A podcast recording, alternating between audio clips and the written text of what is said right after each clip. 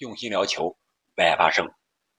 英超第一轮已经打完了，我们先来看看这十场比赛的比分：水晶宫零比二阿森纳，富勒姆二比二逼平了利物浦，伯恩茅斯是二比零战胜了阿斯顿维拉，利兹联二比一战胜了狼队，纽卡斯尔联二比零战胜了升班马诺丁汉森林，托特纳姆热刺四比一战胜了圣徒安普顿。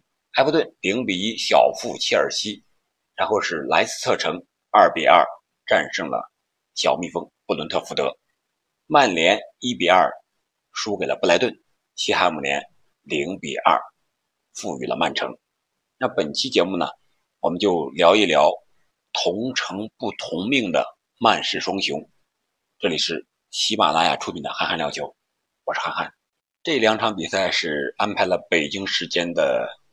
周日的晚上二十一点和二十三点三十分，可以说是一个先后脚，把曼市双雄放在最后两场比，不知道英超有没有什么更深的用意啊？但是我看了之后，会非常自然的把这两支球队啊放在一起比较一下。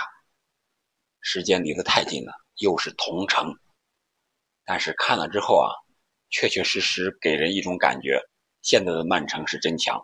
现在的曼联是真烂，看过这两场比赛的人肯定都会发出一些疑问。首先，我想第一个疑问就是，曼联本赛季能够取得什么样的成绩？以目前曼联现在或者说是第一场比赛的状态来看，他们争六都有点难了。为什么呢？一个是他们的打法，本场比赛是。滕哈格排出了一个四三三的阵型，老将 C 罗并没有首发出场，排在前场的呢是拉什福德居左，呃，新援埃里克森、艾神居中打了一个伪中锋的位置，然后是桑乔居右，这样一个无锋阵，而三个中场呢是毕费、呃，弗雷德还有麦克托米奈，这是三个中场，然后四个后卫。是马奎尔，还有这个新援利马，左边呢是卢克肖，右边是这个达洛特，门将位置还是德赫亚。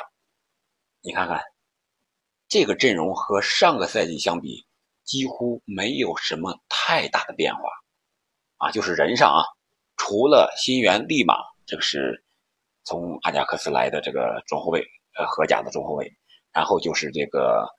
还有这个埃里克森，其他的都是上个赛季的人，只不过是把人员的位置稍作调整，基本上也是没怎么调整。桑乔可能是以前在左边，给他放在右边来了，然后就是毕费这个位置可能是靠后一点打这个中场，然后把埃里克森是顶在了一个伪九号这样一个位置上。从这个打法上来看，显然是曼联是打不了这个四三三无锋阵的。无锋阵可不是谁想能打就能打得了的，曼城能打那是瓜迪奥拉演练了多少年拿下的这种战术，而且现在瓜迪奥拉也在变了，引进了哈兰德呀，要有中锋了，不是无锋了。你滕哈格走瓜迪奥拉的老路可以，但是人家瓜迪奥拉都觉得不行，要变有锋才能变得更有威胁。你看看。这不就是走在错误的道路上了吗？所以说，我觉得本赛季如果再不引援，再不给一些有力的引援的话，我想曼联真是争六都难了。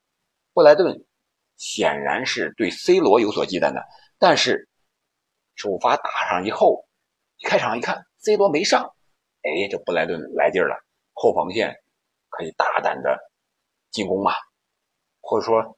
整个球队可以大胆的压上，就是压着打，和这个中超的大连人协会一样，我就敢于压着，那抢的是真凶真疯啊！但是也是真管用啊！曼联的后防是屡屡犯错，结果是布莱顿把握住两次机会，上半场让布莱顿打进两个球，就叫二比零领先了。然后下半场呢，布莱顿就开始收回来了，收回来来了个密集防守的这样一个阵型，显然曼联。以曼联现在的运转模式，这些球员的能力他们在出球，还有这个组织进攻串联上，达不到曼城这么细腻。所以说，想要撕开这个铁桶阵，那是难上加难。没办法之下，啊，他们让 C 罗第五十多分钟的时候替补出场了。但是 C 罗上场之后，也没有捞到多少机会。而他们的首发的拉什福德呢，有几次机会在门前的铲射都打飞了，一个是这个埃里克森的一个斜传，他们在球门后脚这个位置打飞了；还有一个 C 罗给他传了一脚球，面对门将一个单刀球，让门将给扑出来了。啊，虽然这个球是后来看是越位在先，但是这种球没打进是很伤士气的。拉什福德这个中锋啊，这个前锋进球能力还需要提升。而中场出球这一块，麦克托米奈总是带球带多了，然后是被抢断。后腰这个位置，如果你带球突进，传球失误被别人抢断了，那是很容易让人家打反击，很容易让别人取得进球的。无论是在职业赛场还是业余赛场，为什么这么说呢？因为昨天我们球队也是在业余赛场上也去踢球了。就是后腰这个位置，有两次不经意的这种传球失误，结果让人断了之后，直接让人家打反击，直接就两次机会全是这么出来的，全是这种丢球。可以说曼联的丢球也是，曼联如果引进不了德容，在他的青训体系之内，想找这样的人太难了，出球能力太差了。弗雷德也好，麦克托米奈也好。包括埃里克森也好，包括毕费也好，都是缺少出球的稳定性的。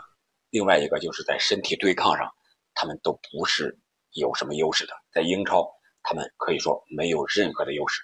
另外，毕费啊，我觉得他总是一种神仙球的创造者。你让他传一些平常的球呀，可能很少，但是他总有神来之笔，偶尔发挥这么一下就是神仙球。这种球员怎么说呢？可能有些时候能够看着很厉害，但是大多数时候还是比较一般的这种球员。这是曼联。另外，他在管理层啊，这个福克森老爵爷是吧？进入了董事会，更有话语权了。我觉得让这些退休的名宿再回来搞管理，而且话语权越来越重，是不利于这些球队发展的。别的不说，我们就说说我们的。清朝的慈禧太后那个垂帘听政，她让清朝怎么样了？有发展了吗？没有，全是倒退。可以说，这种管理模式肯定是不行的。曼联想要取得更大的成功，或者说是复兴，滕哈格目前和管理层据说还不是特别流畅，沟通啊也好，信任度也好，还没有完全信任的程度。所以说，滕哈格自己喜欢在荷甲去挖人。但是曼联的高层呢，显然是动作有些慢，可能滕哈格想要的球员能挖来的不多啊。鉴于这些原因，我说曼联本赛季甭说争四了，争六都很难。另外一个问题就是 C 罗还想不想走呢？依我看，C 罗肯定是想走的。为什么这么说？首先，这场比赛 C 罗没有首发。这个转播的镜头，我们可以看到，经常是给场上的画面一个镜头，然后是给这个主教练滕哈格一个镜头，然后再给 C 罗一个镜头，这意味深长呀。场上的局面不好，本来很好的机会，球员射门打飞了，哎，然后给到滕哈格，你看看，你这个前锋不行啊，你怎么办呢？啪，切换到 C 罗这儿啊，原来是有前锋。有世界第一射手，你不用，这怨谁呢？所以说这个就很有意思。要不说人英超这个球好看呢，他给的画面都是意味深长，都是很有意思的，都是有历史、有道理的。所以说，鉴于这个，我觉得 C 罗肯定还是要走的。这是 C 罗在场下，C 罗是很想求战的。他在第四十多分钟的时候就开始热身，然后下半场一开始呢，C 罗没有。马上就上场，而是又等了十来分钟才上的场。C 罗上场的时候，我们看他换那个球把、塞后腿板那个细节，感觉他是非常渴望比赛，非常想为曼联进球把这个比分给扳回来。但是 C 罗上场以后也是无奈呀，他的队友和他真是联系不到一起，球出不来，传中传不到位，要不就是自己传中了，这个自己的队友打不进去。所以说，无论是竞技场上的原因，还是成绩的原因，还是个人与梅西竞争的原因，我想 C 罗都想走，要不然下个赛季估计连欧联都打不了了。现在梅西，我们知道他在法甲首轮发挥的是非常惊艳，上演了从来没有过的倒钩进球，啊，有人拿这个进球和 C 罗的那个对尤文那个倒钩进球对比，说 C 罗那个腾空那么高，离地两米高，然后梅西这个是手撑着地进的球，倒的钩，这个我觉得没有必要。梅西这个倒钩显然是更流畅，因为他这个球他是存在着自己停球停起来之后，然后自己又完成倒钩的。而 C 罗这个倒钩呢，人家是队友直接从边路传进来，然后 C 罗直接一个腾空而起，一脚倒钩打进去的，这完全是两种倒钩，但是都是非常精彩，没有任何可以说的精彩程度，没有任何可以挑剔的地方。但是梅西和 C 罗这种竞争，还有 C 罗这种性格，他显然是不想输给梅西的，无论是在进球数量上。还是在欧冠个人的荣誉上，包括世界杯上其他的所有的荣誉上，都想压过梅西。但是现在梅西进球之后，和 C 罗在这个顶级联赛五大联赛这个梅开二度的次数已经追平了，都是二百零五次。如果按照曼联现在这种打法还有实力的话，我想梅西的进球数啊，还有这个各种记录啊，肯定。会越来越接近 C 罗啊！当然了，梅西好多记录也是 C 罗在追赶的，但是我是说，C 罗原有的记录可能会被梅西给赶上。所以说，鉴于这个这些原因吧，C 罗还是很有可能要离开曼联的。但是他去哪儿呢？可能最多的现在就是切尔西，可能又有了消息了，说是切尔西现在还想在压哨的时候签上 C 罗，或者说租借 C 罗。一个短时间的，目前来看，切尔西这些前锋啊，确确实实有点差距。第一个球是那个若日尼奥的点球打进的，前锋没有进球。这个斯特林也好，哈弗斯也好，若日尼奥、芒特，这个进攻实力显然他们都不属于这个纯前锋的类型。要想在进攻上有所保障，他们还真需要一个顶级的前锋。这这前锋哪来呢？C 罗也许是一个不错的选择，但是会不会签，这个还得看主教练图赫尔，还得看他和切尔西的高层啊，伯利啊这些人的一个沟通吧。沟通好了，也许会短时间的租借 C 罗到切尔西来一个短暂的效力。我觉得啊，个人觉得 C 罗离开曼联对双方都是有好处的。C 罗个人也踢着不那么憋屈了。也没有那么多的事儿了，而曼联呢，在管理层在更衣室肯定也会更好啊，管理上更和谐、更流畅，对滕哈格这个主帅地位的确立肯定是有好处的。从这场比赛来看，曼联我们看这些球员还是上赛季的球员，打法有所变化，但是输球还是上个赛季的持续和继续，所以说，肯定的就是这些球员呀，在管理上和滕哈格还是有间隙的。这些事情需要解决。C 罗离开，也许是一个不错的选项。曼联我们就说到这儿，回过头来我们再说说曼城。曼城本场比赛是二比零取胜了，哈兰德是两个进球。第一个进球是哈兰德自己创造的点球，然后自己罚进了。第二个进球呢是德布劳内的一个直塞，哈兰德是甩开后卫之后用左脚推射啊，打球门的远角，将比分锁定为二比零。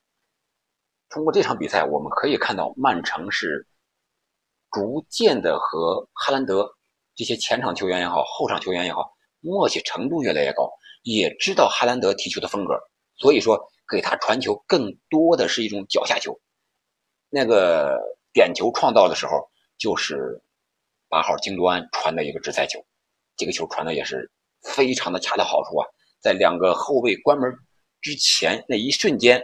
在门关上的一瞬间，把球给塞过去了。然后哈兰德体现了自己的优势，就是那个加速和大长腿，两步趟过去，直接就面对门将，门将没办法出击，然后哈兰德往外一拨，门将拨到了这个用手啊，就是拨到了这个这个哈兰德的脚上，然后裁判果断判罚了点球，点球是哈兰德自己主罚的。显然，作为一个前锋，他这样踢球这种方式很霸气。瓜迪奥拉在赛后也表扬他了，说他是像梅西那种球员，进一个就想进俩，进俩还想着进仨啊！这种球员，瓜迪奥拉是非常喜欢的，因为他充满了斗志。在他被换下场的时候，他还有点不太高兴呢。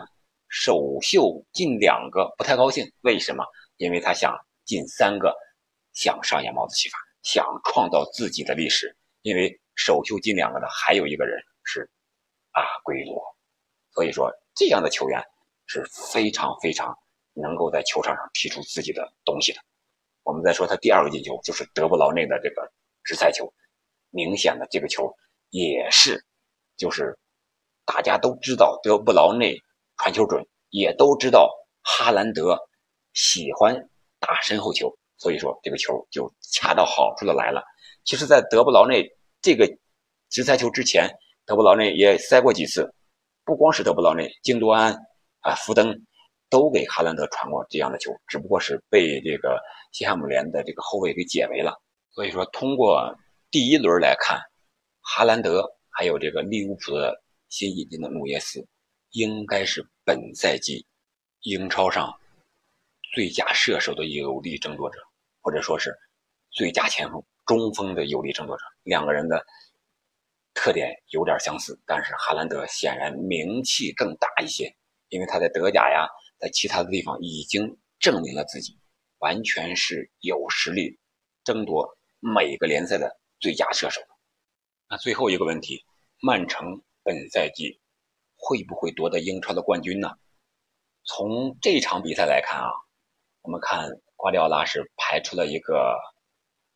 应该是 W W 这样一个阵型，什么意思呢？就是二三二三 W 嘛。我们看写两个点底座是两个中后卫阿克和罗门迪亚斯，然后两个边后卫压的特别靠上，到了这个可以说是后腰的位置啊，呃，还是这个坎塞洛，还有这个呃凯尔沃克，到了后腰这个位置，然后中间有个这个呃罗德里啊，这是。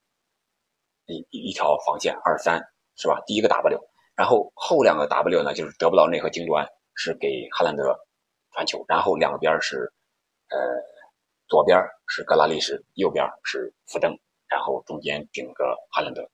这个阵型确确实实以前都是什么 WM 啊这种，但是瓜迪奥拉用这种阵型呢，显然是对自己的实力的一个充分的自信，在场上也可以看出啊。确确实实在控球率啊，各种数据上也是完全碾压西汉姆联的。这个赛后，西汉姆联的主教练莫耶斯也承认，确确实实是一种完败。和曼城相比呢，实力上还有巨大的差距。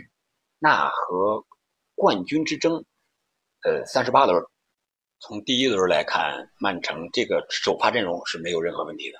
像罗德里的后腰位置，无论是组织进攻，还是回防，还是补防啊。各种操作都是非常顶级的，而德布劳内虽然我看他上半场的状态不是特别的好，下半场呢接触球的机会多了，而且也传出威胁球来了，逐渐的找回了状态。虽然年龄稍微偏大，但是经验呀更加老道，这个能力啊更加可以说精准。前面有了哈兰德了嘛，传球机会更多了，我相信这种场面会越来越多。然后就是福登，他是打到了右边，这个是不多见的。马赫雷斯没有首发，换上了福登，但是格拉利什呢，我觉得还是有点不太融入的，因为他确确实实球到了他那还是一如既往的要带一带，然后再找个机会再传。在英超这种节奏显然是不行的，要像利物浦那个阿诺德那样，球过来咣就是一脚就传过去了，前锋那个时候就冲过去已经到了。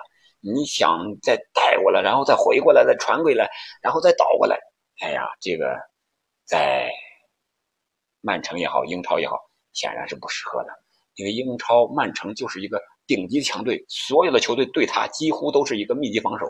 密集防守，你就得快速穿插，快速的打开对手的防线，你再带过去，你自己又没有梅西那个射门得分的能力，显然是不行的。格拉利什，我觉得他可能是右脚吧，给他放在左边也是个逆足。福登和这个马赫雷斯啊，都是左脚。我想可能是出于左右脚这个原因，瓜迪奥拉让格拉利什首发的。但是我觉得坎塞洛这一点是完全可以利用的。他那一下突破也好，远射也好，下底也好，还有内切也好，哎，我觉得他这个后插上的能力更合适。格拉利什和坎塞洛之间如何配合，如何打好了，可能都有利于。这两个球员的发挥也有利于曼城这个进攻左路走廊的一个形成。如果非要说他这个本赛季曼城的一个联赛的成绩的话，他肯定是冠军最有力的竞争者之一。因为瓜迪奥拉在联赛，他的球队就是非常稳定的，他适合打联赛。但是如果他还想争欧冠，还想三线、四线的作战，这就难了。这个主要是球员会不会受伤呀？中间再加一个世界杯，世界杯之后的综合症对大家的影响会怎么样呀？所以说，上半个赛季可能啊，这 Big 四也好，Big 六也好，相互之间，我觉得可能会咬得比较紧。世界杯回来之后，那三四个月，下半个赛季，那对球队来说就更关键了。呃，利物浦是萨拉赫打不了世界杯，这个曼城是哈兰德打不了世界杯。哎，这对这两支球队来说，说不定还是个好事儿，至少他们在世界杯这一个月是可以好好的调整和休息的，这对他们保证进球来说是有非常大的好处的。这不知不觉二十多分钟又过去了，那你对曼市双雄的曼联和曼城在本赛季有什么样的期待呢？还有？有什么样的问题呢？可以在评论区留给我，我们下期再接着聊。感谢您的收听和陪伴。